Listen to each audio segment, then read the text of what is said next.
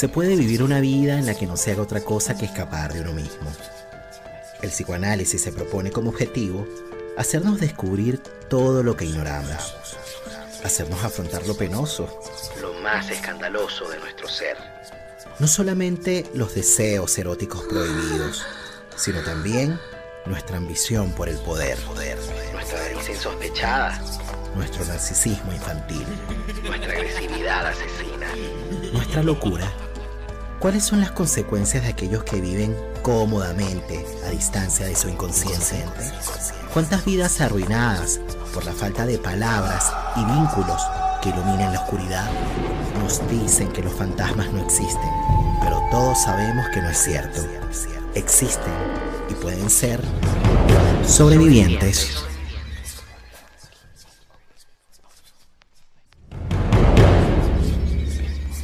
Y este episodio llega a ustedes gracias a Global Mind Therapy, consultora de psicología social orientada a la intervención de grupos, equipos de trabajo y comunidades, y al apoyo de todos ustedes a través de patreon.com slash la palabra y el vínculo.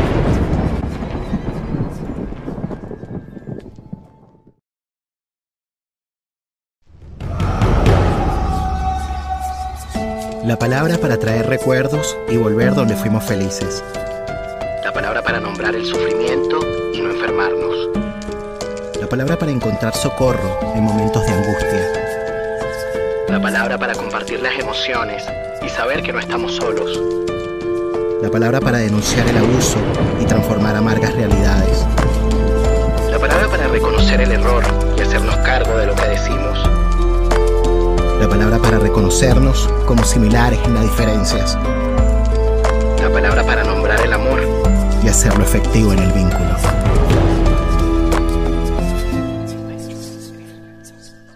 Damos la bienvenida a un nuevo episodio del podcast La Palabra y el Vínculo. Hoy nos encontramos con Sergio Rojas. Él es filósofo, doctor en literatura, profesor de la Facultad de Artes de la Universidad de Chile y coordinador del programa del Magíster en Teoría e Historia del Arte. También es profesor de la Facultad de Filosofía y Humanidades en la misma universidad. Es autor de numerosos libros, entre ellos Nunca se han formado mundos en mi presencia, Pensar el acontecimiento, Escribir el mal, y recientemente, en el año 2020, presentó un libro bajo el título El tiempo sin desenlace, que por acá lo tenemos, y que fue lo que convocó nuestro encuentro. Yo te doy la bienvenida al podcast La Palabra y el Vínculo. ¿Cómo estás, Sergio? Muchas gracias, Nelson. Sí, muy bien, aquí con muchas expectativas para nuestra conversación. Yo te agradezco, bueno, ya te lo había dicho fuera de las grabaciones, que hayas abierto un espacio para participar del podcast.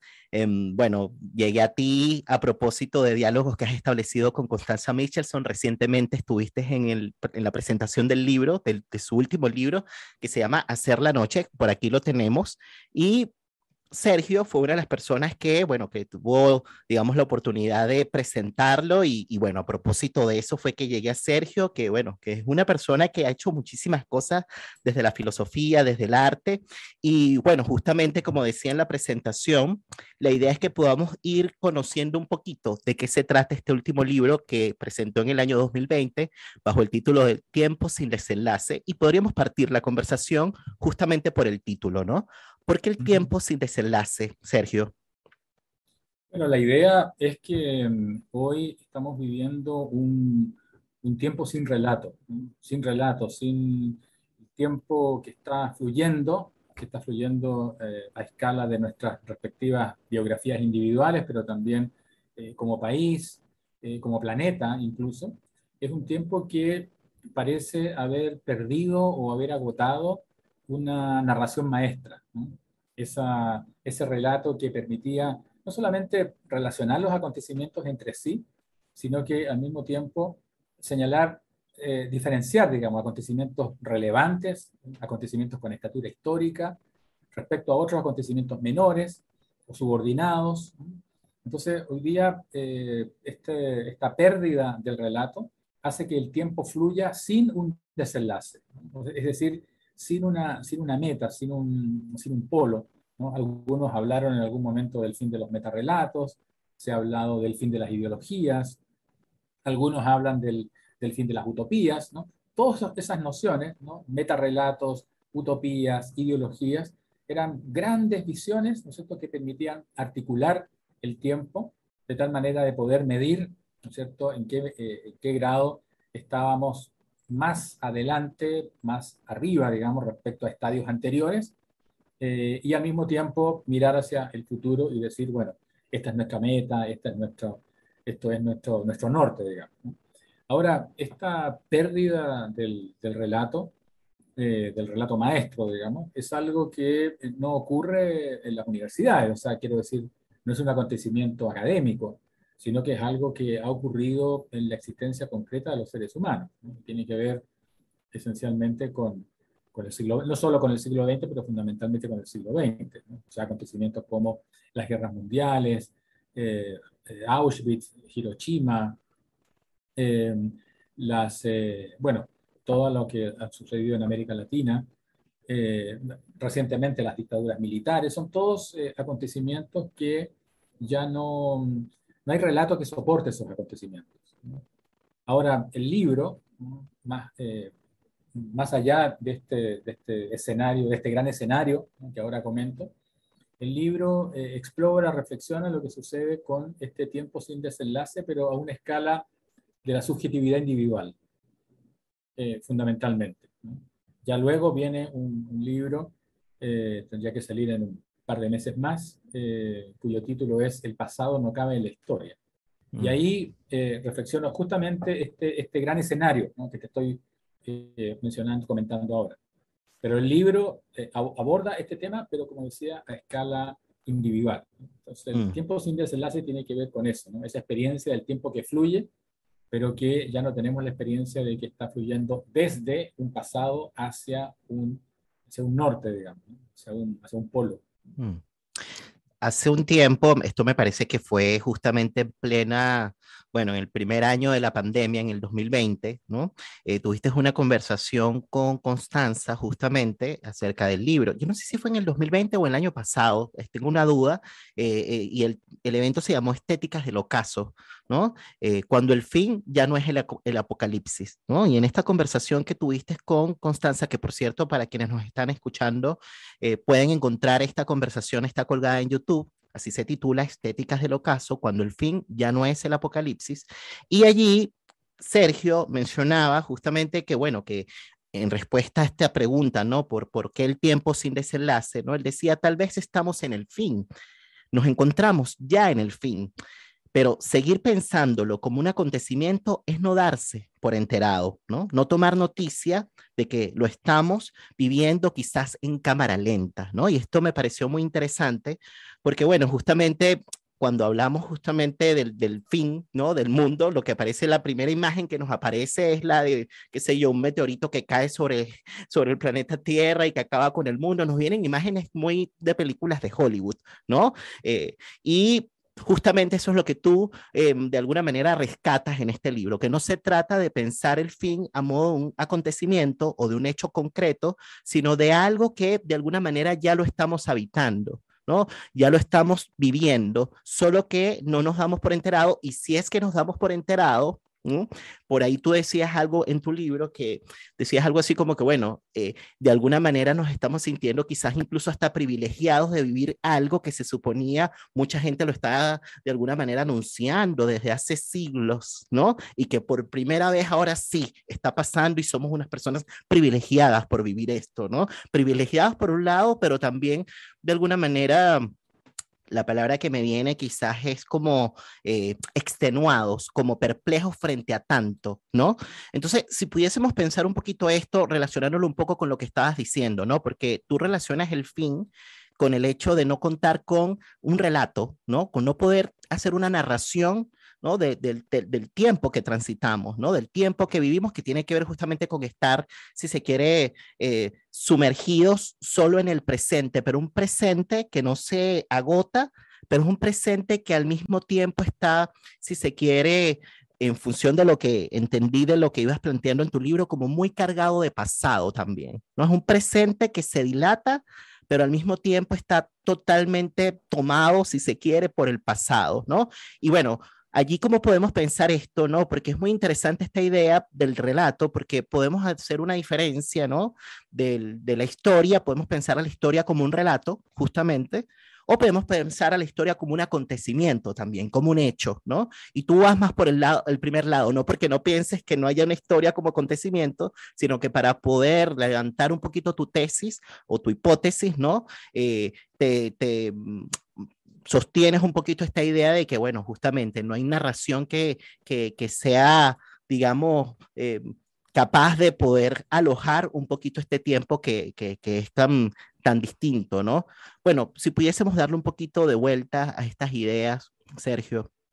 Sí, bueno, me llama la atención dos cosas especialmente, eh, lo que señalas. Uno es que, claro, eh, habitualmente, no sé, convencionalmente, pensábamos el, el, fin del mundo como un acontecimiento, un acontecimiento que, que iba a suceder en determinado momento, eh, en poco tiempo más, o en mucho tiempo más, o en el fin de los tiempos, pero era un acontecimiento y por lo tanto eh, nos hacíamos representaciones de ese acontecimiento. Y, eso fue, claro, por supuesto, una golosina para Hollywood, todavía, ¿no es cierto?, hasta el día de hoy. Eh, pensar el acontecimiento, en representarse el acontecimiento como una escena. Y ahora, cuando uno considera eso, piensa que no estamos bien, pero que las cosas podrían estar peor, o que incluso van a estar peor, hasta que llegará un momento, eso es lo que Kant llamaba el modo terrorista de concebir la historia, pensar que las cosas van a ir cada vez peor hasta que llegará un momento que ya no puedan ir más mal y en ese momento se acabará todo. Entonces, claro, como tú lo recordabas ahora, esa manera de pensar el fin es justamente una estrategia para no darse por enterado de que el fin ya ocurrió, de que estamos en el fin y que el fin no significa, eh, no significa el apocalipsis, como se lo entendía habitualmente, sino que es el fin de una manera de entender, una manera de entender el tiempo, una manera de entender el ser humano, una manera de entender el devenir en perspectiva histórica. Eso es lo que se termina. Ahora, como, como hemos vivido, nuestra subjetividad es producto de esa forma de vivir, de pensar, esa forma de, de comprender y de representarse las cosas, incluso de percibirlas. Entonces, claro, no podemos pensar el colapso de, esa, de ese paradigma que tiene el tamaño de la época, no podemos pensar el colapso de ese paradigma si no es como el fin del mundo. Pero en sentido estricto lo que estaría sucediendo es el fin de una época que incluye también una manera, una forma de entender el tiempo. Eh, ahora, claro, esa, esa forma, ese, ese, ese colapso eh, de una época es algo que va a caer, que cae sobre nosotros.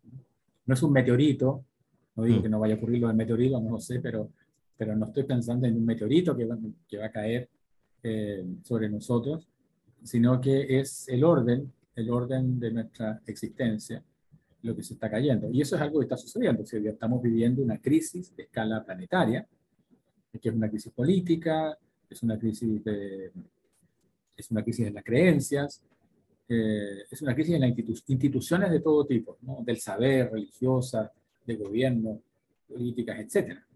La crisis de la democracia. Mm. Entonces, en ese sentido, eh, digo, no darse por enterado del fin, no porque no queramos, sino que porque tenemos que elaborar nuevas categorías, nuevas, formas de percibir las cosas para poder acusar recibo de eso que está sucediendo. Hmm. Y esto se relaciona con otra, con otra cosa que tú señalabas en tu comentario y que también me parece muy, muy relevante, y es que, claro, cuando, cuando la matriz narrativa del tiempo eh, entra en crisis, cuando se agotan los metarrelatos, entonces el pasado se insubordina, se insubordina respecto a ese relato. Ese relato que establecía qué acontecimientos tenían estatura histórica y cuáles no, qué, qué personajes, qué documentos, qué conversaciones tenían estatura histórica y por lo tanto podían ser señalados como representantes, en último término, incluso de la especie humana. Mm. Ese, concepto eh, ilustrado, ¿no es cierto?, de historia universal del ser humano. Se decía historia universal del hombre. Bueno, cuando colapsa todo eso, no nos desentendemos del pasado, sino que es todo lo contrario. Es el pasado el que retorna, el que irrumpe insubordinado, estallan los relatos, los metarrelatos, y los acontecimientos del pasado se toman el presente.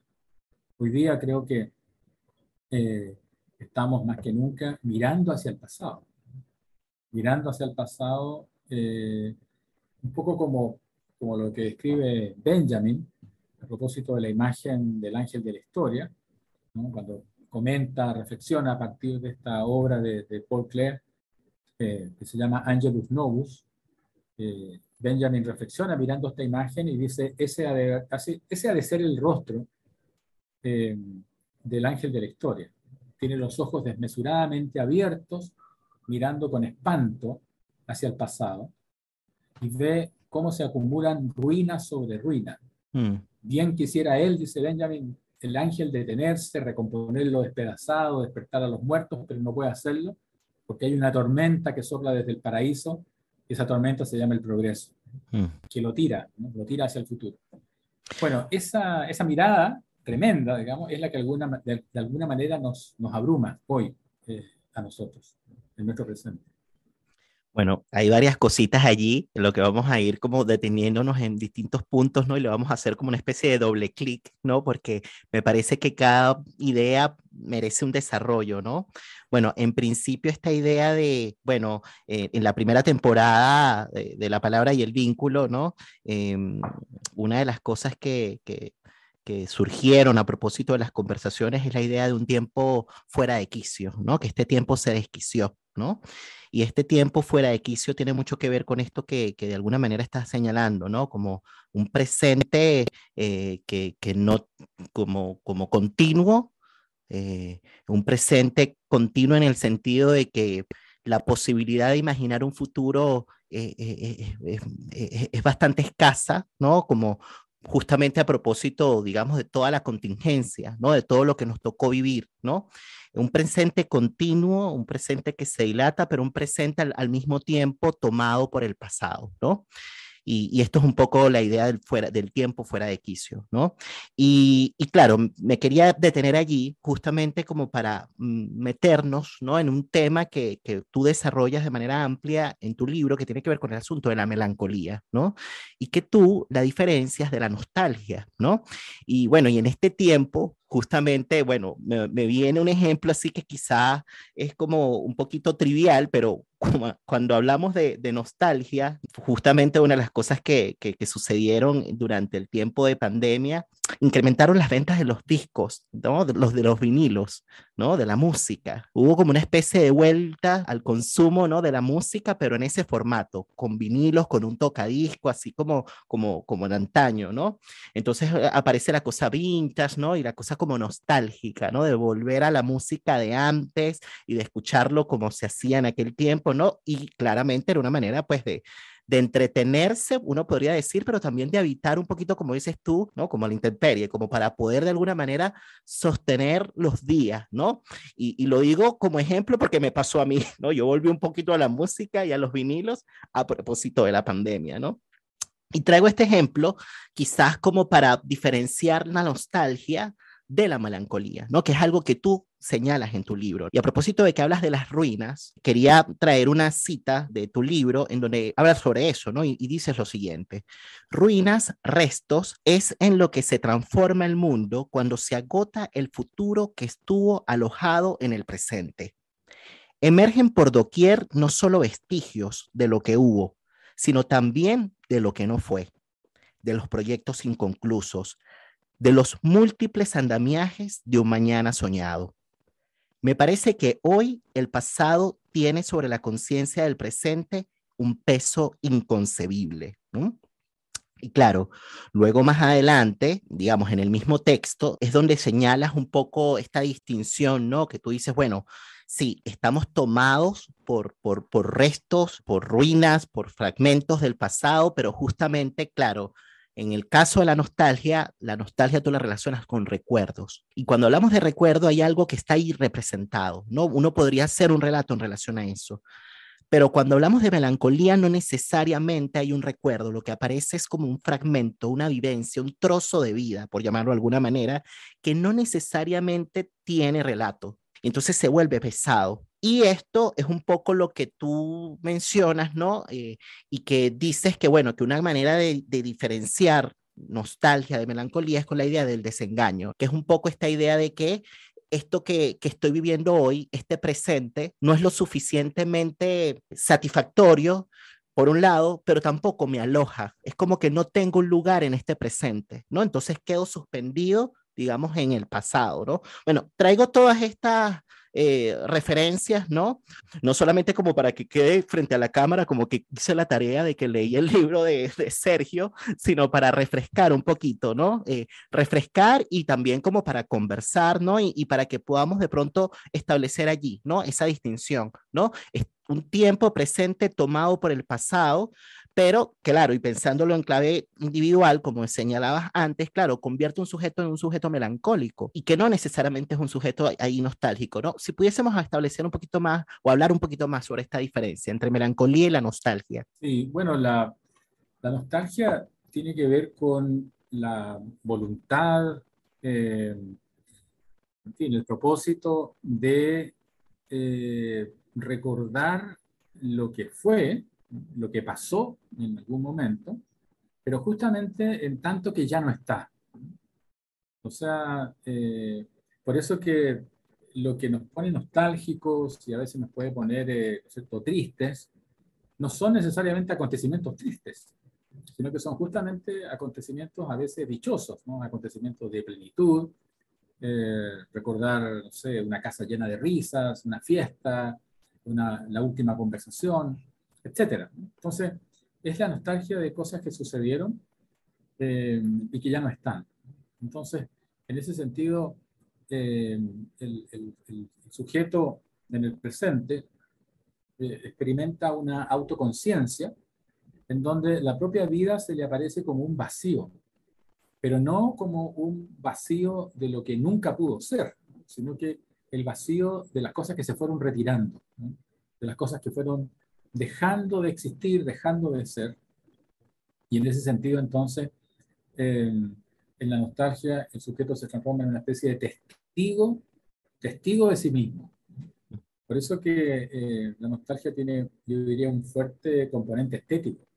No es casual que la nostalgia esté asociada justamente a, a, canciones, al recuerdo de lugares, eh, no precisamente a, acontecimientos políticos, por ejemplo, sino que a temas, ¿no? eh, canciones que se escuchaban en ese momento. Es paradójico en el caso de Chile, ¿no es cierto? Hay una relación, hay una, hay una dimensión eh, eh, que, da, que, da, que pensar en una, dimensión, una relación nostálgica con un tiempo que fue el tiempo de la dictadura, por ejemplo. Y sin embargo hay una, hay una dimensión donde hay una nostalgia respecto a ciertos temas, a cosas que sucedieron allí, eh, etc. Eh, en cambio, la melancolía eh, puede ser, eh, puede estar remitida a algo que nunca sucedió. En ese sentido, eh, yo diría que la melancolía, ¿cómo se podría decir? captura al individuo de tal manera que éste difícilmente puede transformarse en sujeto de lo que le está pasando. La nostalgia no, la nostalgia no me desarma como sujeto, incluso todo lo contrario me transforma en sujeto de mi propia existencia bajo el signo de lo negativo, de la ausencia, del duelo, etc. En cambio, la melancolía más bien inhibe mi condición de sujeto. Es algo, algo tremendo. Por eso que eh, algo que hago en el, en el libro es, eh, en fin, reflexionar, y ilustrar ¿no? esta noción de melancolía justamente con la película de Lars von Trier, ¿no? eh, Melancolía, en donde la, la, protagonista está, es curioso, está como abrumada, pero tranquilamente abrumada. Como, claro, tranquilamente abrumada por un saber. La melancolía en ella es un saber, y ese saber es el saber acerca de, de, la, de, la, poco valor que tiene la especie humana. Está referida a su propia existencia particular, personal, recuerdos, etcétera, cosas que no resultaron, sino que lo que no resultó fue la especie humana. Y por eso que es una película sobre el fin del mundo, un fin del mundo literal. ¿no? entonces ahí yo diría que hay una primera, una diferencia que para mí, a mi juicio es fundamental. La conciencia desdichada, la conciencia melancólica como conciencia desdichada, conciencia desventurada, podríamos decir, pensando en Hegel, es, una, es fundamentalmente una conciencia estética. Es como, es como si la conciencia se, se, es como si encontrara un refugio, encontrara un refugio en esa, en esa ausencia de lo que una vez estuvo, como si, ese, como si reconociera allí su lugar. claro, pero esto, pero esto tiene mucho que ver justamente, es como una especie de respuesta, ¿no? Frente al hecho de no tener un lugar en el mundo, justamente, ¿no? Ya, ya que no tengo un lugar en el mundo, mi lugar mi refugio termina siendo, digamos, este pensamiento, ¿no? Que, que de alguna manera tú relacionas como, como con una desganada lucidez. Por ahí tú mencionabas en tu libro, ¿no? Como, como bueno, como eh, que yo creo que quizás tiene relación con, con, lo que planteabas en el lanzamiento del libro de Constanza, que de alguna manera es un libro que, que me parece que está en continuación con el tuyo, me parece que tienen alguna relación allí, ¿no? Y que tú el título, ¿no? De tu presentación es un tiempo enfermo, un tiempo, enfermo, de tanto darse cuenta, ¿no? Un tiempo enfermo de tanto darse cuenta. Y yo creo que tiene que ver un poquito con esta lucidez del melancólico, ¿no? Como, como enfermo de mucha verdad, ¿no? Enfermo de mucha verdad y, yo creo que en ese caso eh, podríamos decir, eh, Sergio, que, que bueno, ¿cómo, cómo pensar condiciones, ¿no? Como para quizás lograr, y esto ah, obviamente yo no sé si, si tiene que ver justamente como con lo angustiante que es, ¿no? Conectarnos registrar eh, o, tomar noticia, ¿no? De, esa parte, digamos, que es como, como eh, nihilista, ¿no? Es como del ser humano, esta cuestión, digamos, que estamos como condenados a la caída. Y yo creo que el, melancólico, de alguna forma, nos, nos, muestra eso, ¿no? Como que nos, nos, nos presenta una verdad, ¿no? Como una, una verdad que, que, es de difícil asimilación, pero que sin embargo, cuando no estamos en, en, modo melancólico, sino en modo más neurótico, diría yo, estamos, hemos creado quizás condiciones que nos sirven quizás como a modo, digamos, de, de resistencia, ¿no? ¿no?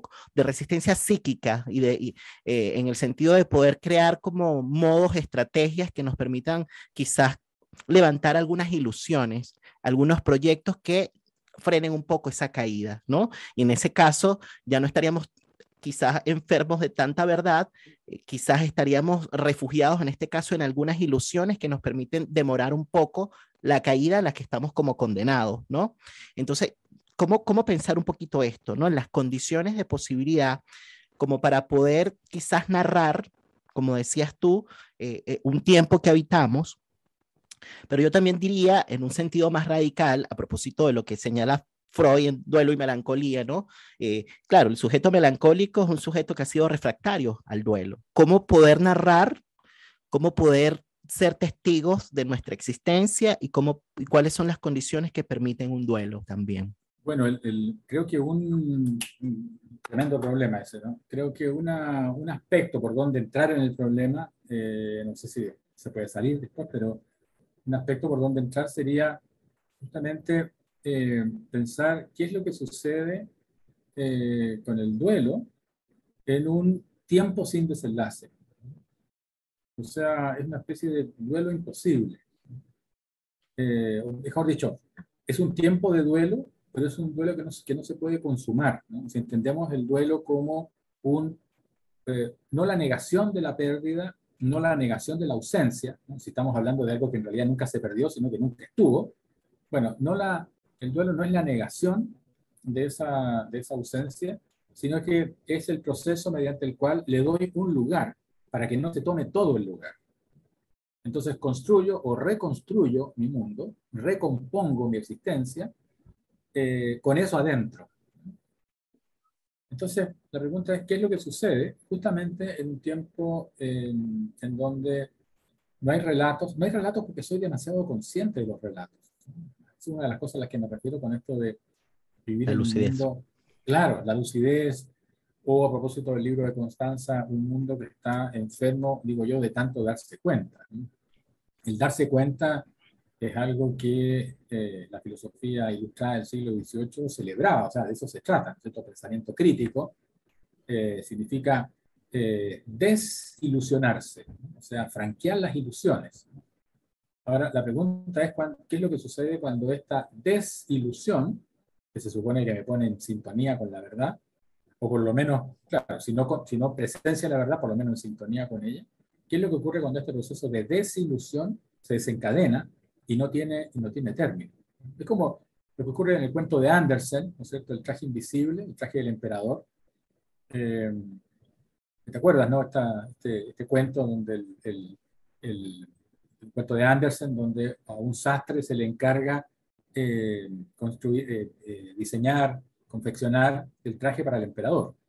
Un gran honor para el sastre, pero es un honor un poco bien arriesgado, porque si el traje no le gusta al emperador, el sastre pierde la cabeza. Entonces, está muy complicado con eso y al sastre se le ocurre una, una, una, estrategia. No le hace ningún traje y le dice, este es un traje que solo pueden ver las personas inteligentes. Y se lo pone, pero en realidad no le pone nada. El, el, el emperador, el rey está desnudo pero le ha dicho que solo lo pueden ver las personas inteligentes. Entonces el rey dice, bueno, realmente es maravilloso este traje, nunca había vestido algo así. Y la corte que rodea al, al rey, por supuesto todos son inteligentes, entonces todos también eh, aplauden el traje. Todos lo vieron. claro, y, deciden salir a la calle. Entonces salen a la calle y el, y el rey va sobre una tarima, todo el pueblo está al tanto de que el traje solo, solo puede ser visto por los inteligentes, por lo tanto todo el pueblo aplaude, y de pronto, y ahí termina el cuento, un niño, un niño pequeño, grita, el rey va desnudo. Y eso hace caer, ¿no es cierto?, toda esa especie de ilusión. bueno, uno podría decir, hoy día vivimos un tiempo en donde este, este grito del niño, el rey va desnudo, se escucha por todos lados. Entonces, todas las instituciones religiosas, de gobierno, políticas, académicas, etcétera, están, están, están cayéndose. O sea, en ese sentido vivimos un tiempo de duelo. Mm. Pero es, una, es, una, es un derrumbe de tal magnitud que eh, no es posible, ¿cómo se podría decir?, darle un lugar. Se, se está tomando, se toma, eh, se toma todo el lugar. Y tal vez es en ese contexto en donde intentamos aferrarnos al pasado, a, propósito de, los vinilos ¿no? que mencionamos mm. recién, pero no, es, no se trata de, de volver a un pasado, reconstruir un pasado glorioso, sino que es aferrarse a las astillas del pasado. Y eso es estos vinilos, los temas antiguos, servilletas, son como, es como aferrarse a las astillas, a lo que quedó. ¿no? a lo que mm. quedó del, pasado. Entonces, en ese sentido, eh, claro, es, eh, es, un tiempo, es un tiempo que está en donde la nostalgia, yo diría, es un recurso. Se transforma en un recurso. Claro, porque la nostalgia ah, también está relacionada con la tristeza y la tristeza es un trabajo psíquico, ¿no? Y en ese sentido, podríamos decir que es un modo también de resistencia psíquica, ¿no? En el sentido de poder lograr justamente subjetivar algo, digamos, de la, de la, de la experiencia, ¿no? Eh, algo de la existencia, ¿no? Y poder transitarla, ¿no? Y yo creo que eso es lo que quizás eventualmente permite bueno, un avance, pero un avance no en sentido progresista, sino un avance en el sentido de poder darle un lugar al devenir mismo, eh, seguir escribiendo una historia, finalmente? Bueno, algo que creo que se relaciona con lo que acabas de señalar eh, es el, se podría decir, la impronta individualista que caracteriza a nuestro tiempo. Este, este individualismo que no, que no corresponde al, se podría decir, al rostro del individuo como un sujeto orgulloso, el que, la tiene, que las tiene todas consigo es ese individuo, ¿no? es el individuo en el cual estaría pensando la ilustración, por ejemplo, sino que el individuo es más bien lo que va quedando, es el resto, es lo que queda cuando los vínculos se van disolviendo. mm. como parte de esta institución. O sea, los, los, eh, los sindicatos, los eh, partidos políticos, todos los vínculos sociales comienzan, a, han comenzado a debilitarse. Y lo que queda como residuo es el individuo. En ese sentido, entonces, cuando pensamos en la posibilidad de reconectarnos con un relato, con un tiempo que fluye en una dirección, etcétera, creo que un, un aspecto a tener presente es que lo que está en juego allí es también cómo reconectarnos con el otro. Desde esa, desde esa, desde esa orfandad, que no mm. consiste solamente en la orfandad, la orfandad del individuo, sino que la individualidad es mi orfandad.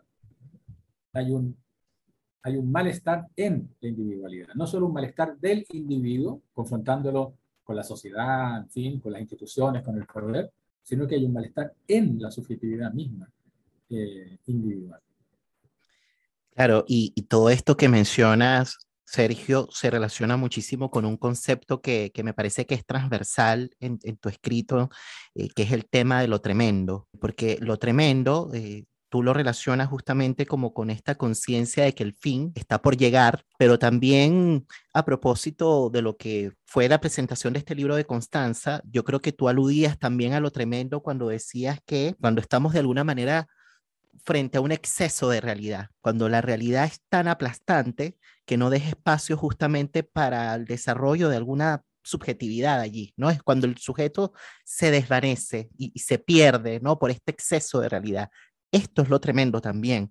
Y, claro, es muy bonito e importante también que hayas traído la idea del otro, porque justamente una manera de hacer frente ¿no? a lo tremendo tiene que ver justamente, bueno, como con, con para hacer frente a lo, a lo, tremendo parece que hay que buscarse aliados, por llamarlo de alguna manera, establecer algún tipo de alianza, podríamos decir, política, aunque suene rimbombante quizás para los que nos están escuchando, pero claro, cuando nos vinculamos, como que todo vínculo, sea de pareja, sea de familia, sea con amigos, es también un vínculo político, o puede ser eventualmente, porque también hay casos de casos, pero eventualmente es un vínculo político. Y claro, lo traigo justamente porque cuando decía el tema de la nostalgia y la tristeza y lo relacionaba con un modo de resistencia psíquica, podríamos decir que relacionarnos con el otro o el, encontrar aliados un modo de resistencia política también. Y en la presentación del libro, claro, de Constanza tú mencionabas, yo no sé si eran palabras tuyas o fue algo que rescataste del libro de Constanza. Me parece que fueron líneas que rescataste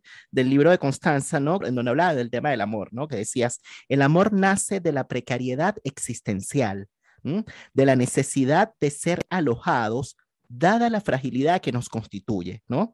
Sentirse alojados, tener un lugar, hacer de la fragilidad que nos constituye la necesidad de dormir y también la posibilidad de soñar, ¿no? Si, si pudiésemos de pronto quizás hablar un poquito acerca de eso, ¿no? Del tema del amor, cómo pensar el amor en un tiempo sin desenlace, en donde justamente a propósito de la caída, ¿no? De los, de los relatos, de las ideologías, estamos hablando, hemos hablado mucho en este tiempo del tiempo, digamos, del fin del amor, ¿no? Del fin del amor romántico, o el tiempo del posamor, también se dice, o que, bueno, que se le está diciendo adiós al matrimonio y que las parejas están en busca de nuevos compromisos, ¿no? Entonces aparece la idea del poliamor, de las parejas abiertas, o sea, en fin, ¿no? ¿Cómo, cómo pensar el amor en un tiempo sin desenlace, Sergio? Bueno, esa, esa es una pregunta, creo que una pregunta más para ti que para mí. en todo caso, eh, no sé, pienso que el amor es algo que te sucede, no, es algo que uno hace, ¿no? Eh, como lo entiendo. Es algo que te pasa, ¿no? más que algo que uno hace. ¿no? Eh, no es solamente un contacto, no es un negocio, eh, y entonces, en ese sentido, eh, claro, no, sé si es algo que se busca. Incluso hoy día todas las aplicaciones que permiten buscar, yo creo que hacen posible, son, son aplicaciones que, tienen, que, que acontecen en lugar de. O sea, mientras eso no ocurre, no es que ocurra, no es que esas aplicaciones van a hacer posible eso, sino que pienso que también están allí mientras aquello otro eh, no ocurra. Ahora, algo que tú señalabas, ¿no es cierto? estas nuevas formas de relación que se inventan. Eh, creo que eh, es parte, es un aspecto de esta lucidez de la que hemos hablado, es un aspecto de este, de este darse cuenta. Eh, cómo, cómo, protegerse en un tiempo en donde, donde todo falla y lo que no falla podría fallar. Eh, ¿Cómo me protejo de eso? Una manera de protegerse de la, de la, de la derrota es eh, anticipar yo mismo la derrota. Mm. Y entonces no apostar, o no apostar demasiado. No apostar demasiado, incluso si de pronto me, estoy, me doy cuenta de que estoy apostando demasiado, eh, me preocupo. O sea, digo que busco el amor, pero si empieza a ocurrir, me empiezo a preocupar. Porque creo que es una apuesta que ya no puedo controlar. Claro, pero me empiezo a preocupar porque en buen chileno aparece la idea, ¿no? A propósito de la lucidez, eh, de, que, de que te pueden cagar, ¿no? Entonces, porque al final es una apuesta, ¿no? Y entonces, claro, eh, yo pensaba como en este punto, digamos, relacionado con, con el asunto del desengaño, ¿no? Y de esta idea, bueno, a propósito de lo que hablábamos del melancólico, ¿no?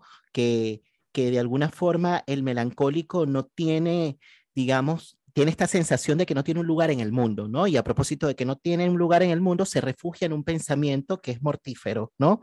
Y claro, en algún pasaje de tu libro a propósito de Julia Cristeva, que por cierto, quienes nos escuchan, Julia Cristeva, una psicoanalista más contemporánea francesa, a propósito de Julia Cristeva, tú decías que, bueno, que en el fondo el sujeto melancólico en realidad es un sujeto que, ha sido diluido, ¿no? Y que ha quedado por completo tomado por una voz interna, ¿no? Que, le, que, que se convierte en una especie de cassette, de cassette que se repite y que se repite y que se repite, ¿no?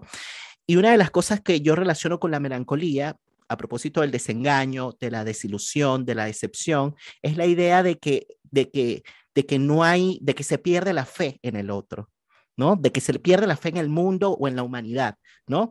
Entonces, claro, esto lo digo es para relacionarlo de nuevo con esta idea que tú proponías, ¿no? De, de, de, bueno, de alguna manera encontrar aliados, ¿no?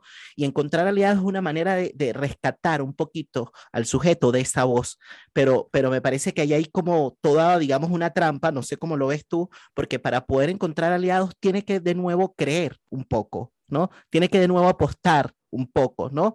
Porque si no, no se sale de allí. ¿no? Entonces, bueno, yo no sé si esto es una pregunta que se pueda responder en serio, pero ¿cómo, ¿cómo recuperar un poco la fe, ¿no? Pero la fe en la humanidad, en el otro, ¿no? El creer, la confianza finalmente. A ver, yo creo que em, hay ciertas cosas que comienzan por no existir. Eh, una de ellas es, em, es la felicidad. Eh, a menos que llame felicidad a un estado de, placer, digamos. Es decir, que en, determinado momento, en una fiesta, dicen, en este momento estoy feliz, ¿no? estoy pleno. Pero la felicidad en un sentido más convencional, eh, creo que es algo que comienza por no existir. Y lo relaciono con el, con el, con el tema del malestar. El malestar es algo que, que ha venido eh, que hemos venido trabajando hace ya varios años. Ahora el concepto se, se hizo muy, muy, muy eficaz, para no decir popular, en dos o tres años, hace dos o tres años. Han aparecido, aparecieron muchos libros sobre el malestar, discusiones sobre el malestar, algunos incluso que criticaban la noción misma de malestar, diciendo que era una, una estetización del conflicto, otros veían ahí una, una clave de comprensión. Yo entiendo el malestar como un tipo muy poderoso de insatisfacción. El malestar es una insatisfacción que no puede ser traducido en necesidad. Y por lo tanto, porque en el momento que yo la traduzco en necesidad, le doy un objeto. Bueno, el malestar es una insatisfacción, pero que no puede ser traducido en necesidad porque es una insatisfacción ante la totalidad de la existencia. Y por lo tanto, el sujeto eh, experimenta un malestar en el modo como ha organizado la existencia, no tiene que ver con necesidades concretas, particulares. Bueno, en ese momento, en ese momento en que el sujeto, podríamos decir, en cierto sentido toca fondo, descubre que no es feliz. Pero lo siente, lo siente muy profundamente.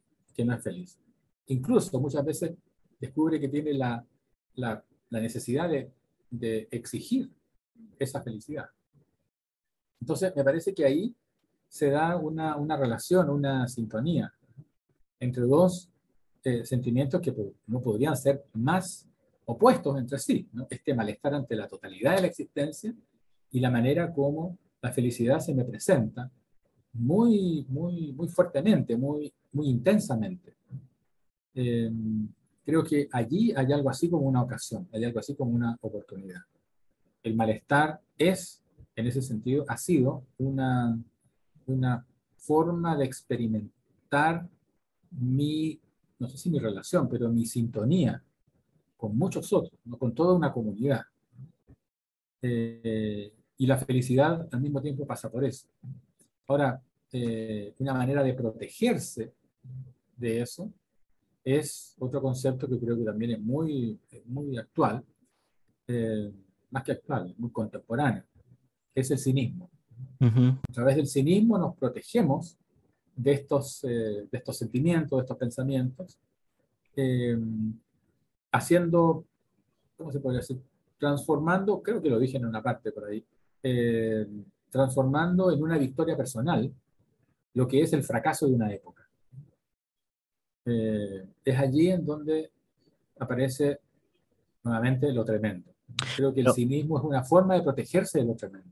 Pero por, para, para, pensando en las personas que nos escuchan, para poner un ejemplo, ¿no? ¿Qué sería entonces eh, el, el, cinismo, ¿no? Y cómo, y cómo ilustrar esto que acabas de decir, ¿no? De convertir en victoria la derrota de una época. Claro, cómo eh, tú lo recordabas hace un rato, ¿no es cierto? Esta idea de lo tremendo. Lo tremendo no es solo algo terrible. Por supuesto, cotidianamente usamos el término tremendo para decir, no sé, hubo un accidente automovilístico y, y fue tremendo. Pero la noción de lo tremendo, como digo, tiene el tamaño de una época, por lo tanto, es algo que es, una, es un estremecimiento eh, o es una catástrofe, pero que desborda nuestra nuestras eh, categorías de percepción o incluso de comprensión. Porque esas mismas categorías, claro, esas mismas categorías son parte de lo que está en crisis. Entonces, lo tremendo en ese sentido me desborda como, como sujeto. Eh, el cinismo es una forma de defenderse de eso tremendo. Y es lo que ocurre cuando el cínico que puede ser cualquiera de nosotros en ese momento, eh, anuncia, incluso con, un, con, una, con una íntima satisfacción, anuncia catástrofes. Mm. Esto, esto va, va de mal en peor, ¿no? esto yo no le doy más de dos años. Tú dices, ¿crees realmente en eso? Mm. O sea, ¿crees, ¿crees en lo que estás diciendo? Claro, que parece una actitud como morbosa, ¿no? una cosa como medio morbosa, como medio sadiquinga también, ¿no? Claro, pero sería, sería así si realmente esa persona creyera lo que está diciendo. Pero mi tesis es que no, puede, no puedes creer en algo que es tan tremendo. Recuerdo, mm. mira, te lo pongo con una, una, un ejemplo, que no sé si es un ejemplo, más bien una ilustración. Mm. Eh, el segundo concierto de la banda inglesa Deep Purple en Chile fue en, en Estadio Santa Laura. El, eh, el, concierto comienza, se apagan las luces, comienza el concierto. Deep Purple en Chile, segundo concierto.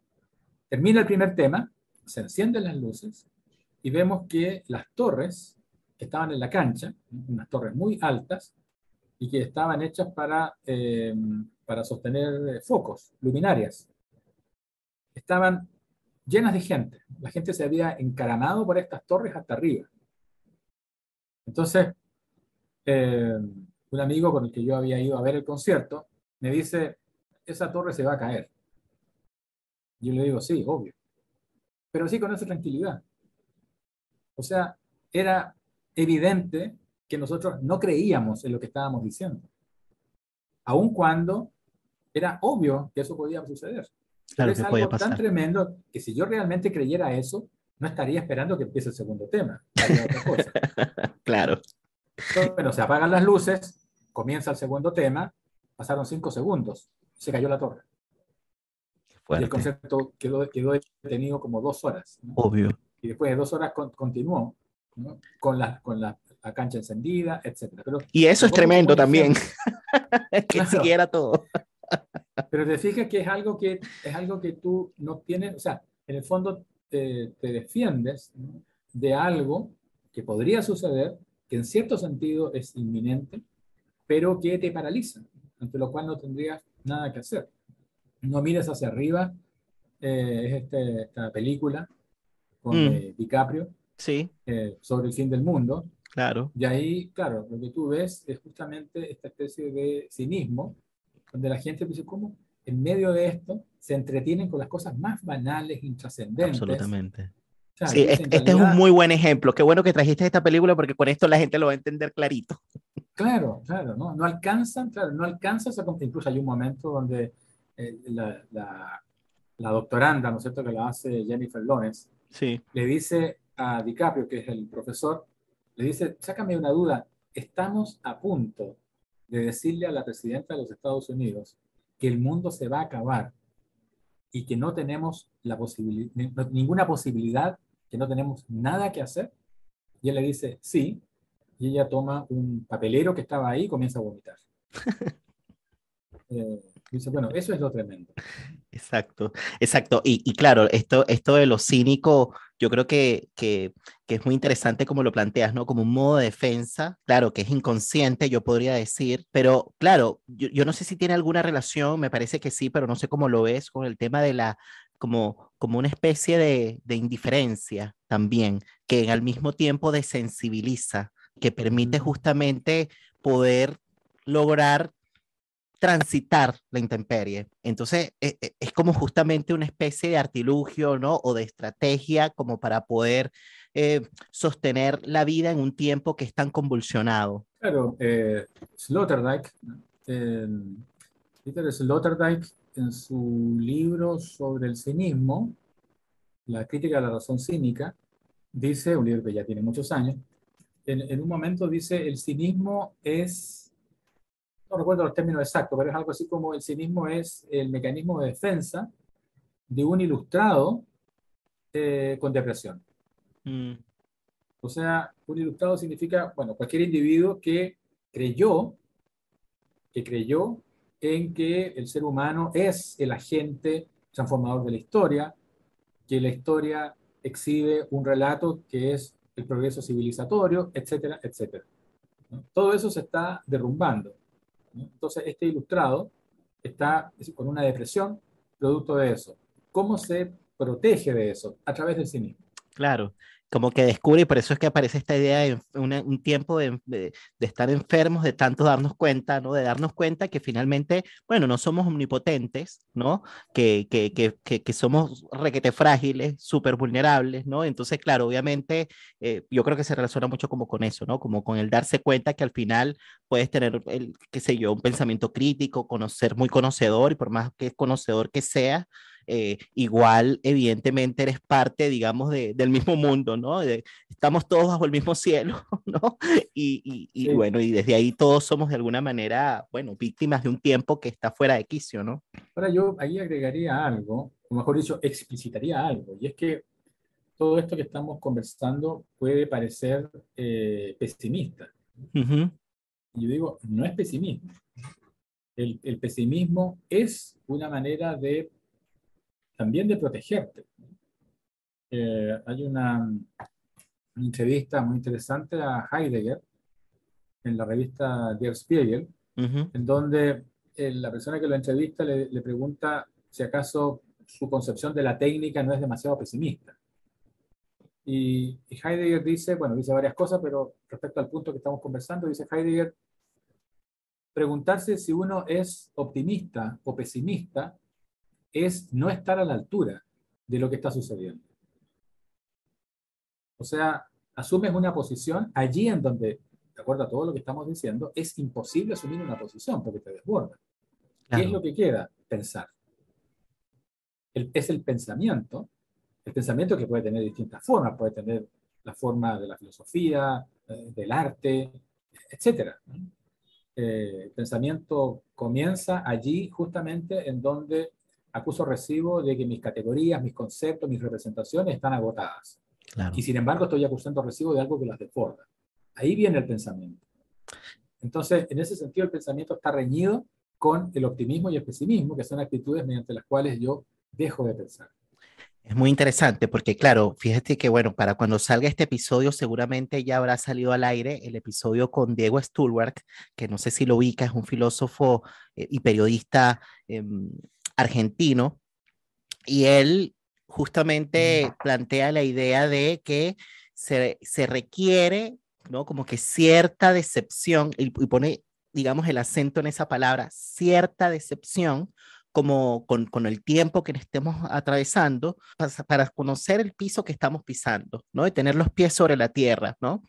Y eh, claro, y a partir de allí poder justamente imaginar o crear o pensar algo. Y claro, él dice cierta decepción porque la decepción en su totalidad es una cuestión bastante melancólica. ¿No? En cambio, cierta decepción es distinta, ¿no? Entonces, claro, justamente él también un poco menciona esto que tú estás señalando, ¿no? no que eso, no, que no se trata de irnos a los extremos, ni del optimismo ni del pesimismo, se trata justamente de poder pensar. Y claro, esto, esto que estamos diciendo, y qué bueno que dijiste que no se reduce a la filosofía, que se puede expresar de distintas formas, yo diría que una manera de pensar es conversar también, para ponerlo en simple, ¿no? Conversar es versar con, y es por eso que la importancia, digamos, que tiene el otro, ¿no? Eh, que de alguna manera nos puede quizás facilitar la posibilidad de inscribir algo que sucede, porque yo, yo relaciono mucho esta idea del tiempo fuera de quicio con poder justamente darle inscripción psíquica, poder nombrar, ¿no? Poder pensar y poder tener cierta distancia, ¿no? De, de algo que, que, que, en un principio puede resultar como muy abrumante, ¿no? Y en la medida en que aparece una conversación, un diálogo, un pensamiento, se logra de alguna manera rescatar digamos, al sujeto, pero se logra rescatar el sujeto justamente porque hay una distancia, ¿no? Con las cosas, ¿no? Y a partir de allí poder justamente, bueno, seguir transitándola, ¿no? Yo, yo, yo relaciono un poquito eso con eso y bueno, y tiene mucho que ver con el título de este podcast, ¿no? La palabra y el vínculo. Por eso la importancia de la palabra y el vínculo. Y como decía Constanza Michelson, ¿no? También en este libro, que por cierto, bueno, ya lo voy a revelar, seguramente ya ustedes, a propósito de que he ido mencionando varias veces a Constanza en este episodio, va a estar muy pronto también en la tercera temporada del podcast, vamos a hablar sobre su último libro, Hacer la Noche, así que estén pendientes allí. Y en este libro Constanza menciona eso, ¿no? Como que lo que nos queda es un esfuerzo más por el lenguaje, justamente aludiendo a esto que tú mencionas, ¿no? Sobre el tema del pensamiento, ¿no? Como para poder inventar otras categorías para poder nombrar lo que nos está pasando. Yo quisiera ya ir cerrando la conversación, Sergio, que te agradezco muchísimo que hayas participado de este episodio del podcast, haciéndote una pregunta bastante general, ¿no? Una que tiene que ver, bueno, en realidad son dos bastante generales. Una que tiene que ver cómo, cómo llegaste a la filosofía, por qué la filosofía y cómo nació este libro, ¿no? A partir de qué nació este libro del tiempo sin desenlace. Bueno, con respecto a la, a la filosofía, la verdad es que eh, mirando hacia atrás, eh, me doy cuenta de que en realidad siempre ha habido una o dos preguntas que me han movido siempre en mi relación con, eh, con la filosofía. Yo no sé si hablar de mi relación con la filosofía o más bien de una, hablar de una relación filosófica, una relación filosófica con, con múltiples cosas, con múltiples objetos, disciplinas, problemas, temas, etc. Yo creo que eso es lo que ha ocurrido. Mis, primeras lecturas eh, filosofía son de, eh, son de, de, los empiristas, cuando estaba yo en el, colegio, siendo un adolescente, y leía los empiristas ingleses, escoceses. Eh, esa yo, yo, diría que ahora, cuando lo miro hacia atrás, digo, esa fue una relación fuerte con el escepticismo. Mm. O sea, mi relación con la filosofía comienza por una relación con el escepticismo, que me seduce absolutamente y que tiene que ver justamente con este darse cuenta, darse cuenta que allí en donde hay cosas, lo que hay son representaciones, etc. Eh, entonces, bueno, eso a los 16 años es una cosa muy, muy poderosa. Y, pero también por esos años es la lectura con algunos autores, Borges, por ejemplo, eh, Beckett, Samuel Beckett, eh, y yo diría que hay ahí hay una relación filosófica con esos autores no teniendo yo una formación en ese momento para nada. Y, y después el itinerario siempre ha ido en esa, en esa dirección. O sea, hay algo que siempre me ha, me ha seducido, obsesionado, pero yo diría más profundamente que eso me ha inquietado, que es justamente el, el efecto, el, eh, esa, esa, curiosa mezcla de emancipación y, y ¿cómo se puede decir? emancipación y, y, crisis mm. que, que, implica la desilusión, el, desmantelar las representaciones. Eh, y eso es lo que hace que, llegado el momento de hacer mi doctorado, eh, mi interés va hacia la literatura y mi, doctor, y mi doctor en literatura, eh, no porque tengo un interés en la, cambiar de disciplina, sino que porque en ese momento eh, creo que lo que estaba trabajando podía continuarlo explorando el territorio del neobarroco.